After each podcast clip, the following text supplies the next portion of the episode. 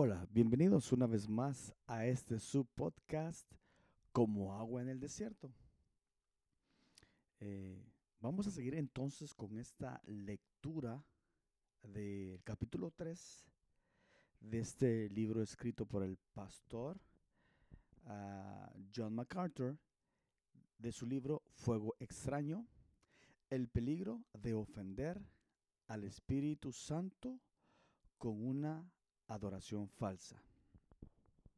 Reciban la cordial bienvenida desde el salón de mi casa en la ciudad de Montreal, en Canadá, hacia todos ustedes en sus trabajos, en sus casas, donde quiera que se encuentren y en los diferentes países a donde puedan escuchar este podcast, esperando que sea de bendición para su vida. Seguimos entonces con esta tercera parte de cuatro partes que componen el capítulo 3. Y esta parte comienza con un subtítulo que dice así. Una verdadera obra del Espíritu afirma la verdad acerca de Cristo. Cuando el Espíritu Santo nos llama la atención en cuanto al Señor Jesucristo, siempre presenta al Salvador de una manera que es bíblicamente correcta. Debido a que Él es el Espíritu de verdad, Juan 15, 26, su testimonio sobre el Señor Jesucristo siempre concuerda con la verdad de la palabra, la cual inspiró el Espíritu Santo mismo. Él fue quien dirigió a los profetas del Antiguo Testamento para que predijeran la venida del Mesías. Segunda de Pedro 1:21. Como el apóstol Pedro explicó en Primera de Pedro 1 de 10 al 11, los profetas que profetizaron de la gracia destinada a vosotros inquirieron y diligentemente indagaron acerca de esta salvación, escudriñando qué persona y qué tiempo indicaba el Espíritu de Cristo que estaba en ellos, el cual anunciaba de antemano los sufrimientos de Cristo y las glorias que vendrían tras ellos. El Señor Jesucristo es el tema de toda la escritura, Juan 5:39. Y el Espíritu Santo usa la palabra de Dios para señalarnos de manera directa la gloria de Jesucristo. Cualquier ministerio o mensaje que no presenta a Jesucristo de una manera bíblica precisa no es una verdadera obra del Espíritu. Ese era el punto del apóstol Juan cuando denunció el falso Cristo del docetismo. Jonathan Edwards encontró una aplicación similar en 1 de Juan 4, 2, 3. Como señalé anteriormente, Edwards rechazó de manera enfática las versiones místicas y fantásticas de Cristo, tal como la luz interior de los cuaqueros. Tales imaginaciones no son el reflejo del verdadero Salvador. Cualquier movimiento que presenta una visión deformada de Jesucristo no constituye una verdadera obra del Espíritu Santo. Al contrario, se origina en el espíritu del anticristo. Las historias sobre visiones de Jesucristo son comunes en los círculos carismáticos. Supuestamente se viste como bombero con más de 300 metros de altura. Aparece inesperadamente en el baño, danza encima de un, de un vertedero de basura, se sienta en una silla de ruedas en una clínica de convalecientes, hace largas caminatas por la playa o aparece en cualquier número de formas excesivamente imaginativas. Sin embargo, estas experiencias imaginarias no pueden ser del Espíritu Santo, ya que distorsionan la representación bíblica de lo que es el Señor Jesús en realidad. Cuando el apóstol Juan tuvo una visión del Cristo resucitado, cayó al suelo como muerto. Apocalipsis 1.17. Compare esto con las experiencias modernas como la visión relatada por un autor carismático y las diferencias resultan notables. Poco después que el Espíritu Santo se reveló a sí mismo, vi a Jesús. Entonces le pedí al Señor que me llevara a su lugar secreto. Yo estaba tumbado en la hierba y le pregunté, Jesús, ¿te acostarías a mi lado? Estábamos ahí mirándonos a los ojos. El Padre vino también y se sentó al lado de Jesús. Visiones carismáticas como esta, que van desde el sentimentalismo cursi hasta la fantasía extraña, pueden ser populares en algunas iglesias, pero no tienen su origen en el Espíritu Santo. Ellas no representan al Señor Jesús con exactitud bíblica ni lo exaltan como infinitamente glorioso. Por el contrario, una verdadera obra del Espíritu siempre hace estas dos cosas. Para empeorar el asunto, algunos maestros carismáticos defienden abiertamente herejías cristológicas grotescas, incluso blasfemias osadas como la enseñanza de que Jesús no vino a la tierra como Dios en carne humana, negando que él alguna vez afirmara ser Dios, asegurando que asumió la naturaleza pecaminosa de Satanás en la cruz y alegando que Jesús murió espiritualmente en el infierno después de morir físicamente en la cruz. El predicador de la prosperidad, Kenneth Copeland, muestra la forma blasfema y antibíblica en que se trata a Jesucristo en los círculos de la palabra de fe. ¿Cómo fue entonces que Jesús dijo en la cruz, Dios mío? Porque Dios ya no era su Padre. Él tomó sobre sí la naturaleza de Satanás y le aseguró que Jesús se encuentra en medio de ese pozo. Está sufriendo todo lo que hay que sufrir. Su demacrado, escaso e inferior espíritu fue llevado hasta el fondo y el diablo creyó que lo había destruido. Sin embargo, de repente Dios comenzó a hablar.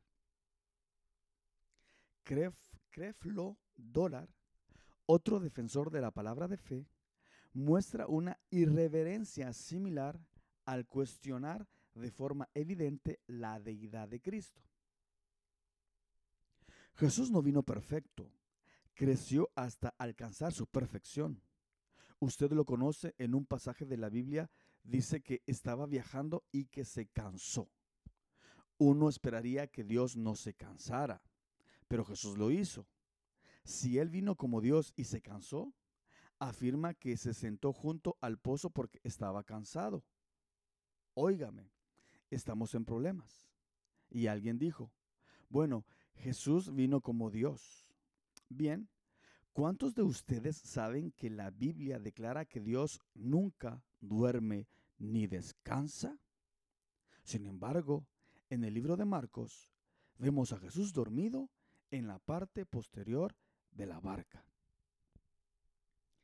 Irónicamente, aunque dudan de la deidad de Cristo, los maestros de la palabra de fe al mismo tiempo se exaltan a la condición de pequeños dioses.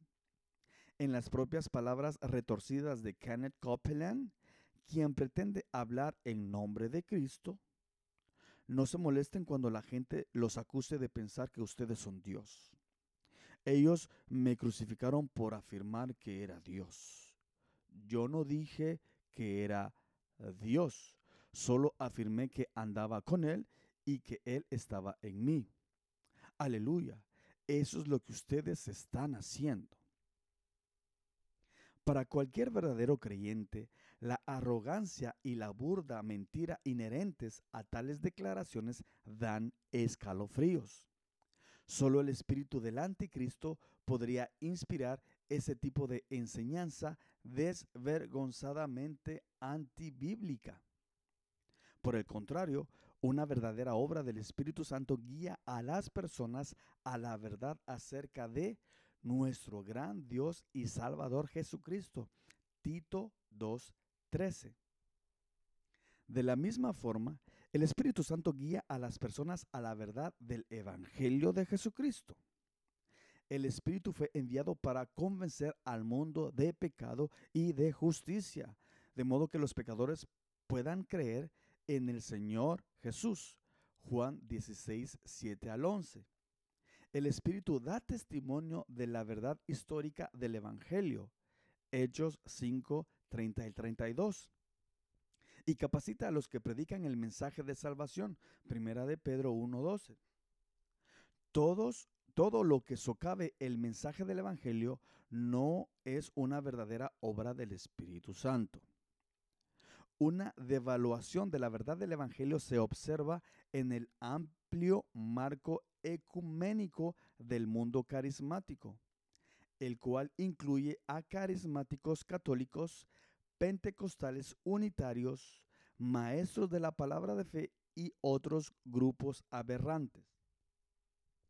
La característica común que une al movimiento carismático no es la verdad del Evangelio, sino las experiencias espirituales extáticas y los fenómenos físicos tales, como el hablar en lenguas, como observa un autor. El hecho de que el movimiento carismático ha florecido dentro del sistema jerárquico, jerárquico ¿sí? de la Iglesia Católica así como en las iglesias independientes extremadamente informales, indica que la experiencia de los dones del Espíritu y las doctrinas tales como el nacimiento en el Espíritu son lo bastante flexibles para darle cabida a diferentes convicciones teológicas en el espectro de la fe cristiana. Debido a que la sana doctrina está subordinada a la experiencia espiritual, muchos dentro del mundo carismático aceptan alegres las falsas formas del Evangelio. La renovación carismática católica se inició en 1967, cuando un grupo de estudiantes dijo haber recibido el bautismo del Espíritu Santo y comenzó a hablar en lenguas. El movimiento fue pronto reconocido de manera oficial por el Papa Juan Pablo II y se expandió rápidamente con la bendición de la Iglesia Católica. Según Allen Anderson, para el año 2000 se estimaba que había 120 millones de carismáticos católicos, un 11% de todos los católicos en todo el mundo y casi el doble del número de todos los pentecostales clásicos combinados. Estas cifras indican que más de una quinta parte de la población carismática mundial es católica romana. Aunque los carismáticos católicos sostienen la doctrina católica, incluyendo la negación de Roma de que los creyentes son justificados solo por la fe, la creencia en la eficacia ex opere operato de los siete sacramentos romanos, toda la idolatría de la misa católica y el culto idolátrico a María han sido adoptados abiertamente por muchos grupos pentecostales y carismáticos protestantes. T. P. Thigpen explica. Los católicos carismáticos, como otros en el movimiento pentecostal, han llegado a compartir una experiencia fundamental, un encuentro con el Espíritu Santo con ciertos carismas que normalmente siguen. Estas similitudes han hecho posible que los católicos y los protestantes participen en reuniones carismáticas e incluso vivan juntos en comunidades aliadas desde el inicio del movimiento. A modo de ejemplo, considere el siguiente informe. 10.000 carismáticos y pentecostales oraron, cantaron, danzaron, aplaudieron y vitorearon bajo el nexo común del Espíritu Santo durante una convención ecuménica de cuatro días el pasado verano. Aproximadamente la mitad de los participantes en el Congreso sobre el Espíritu Santo y la Evangelización Mundial que se celebró del 26 al 29 de julio en Orlando, Florida, eran católicos.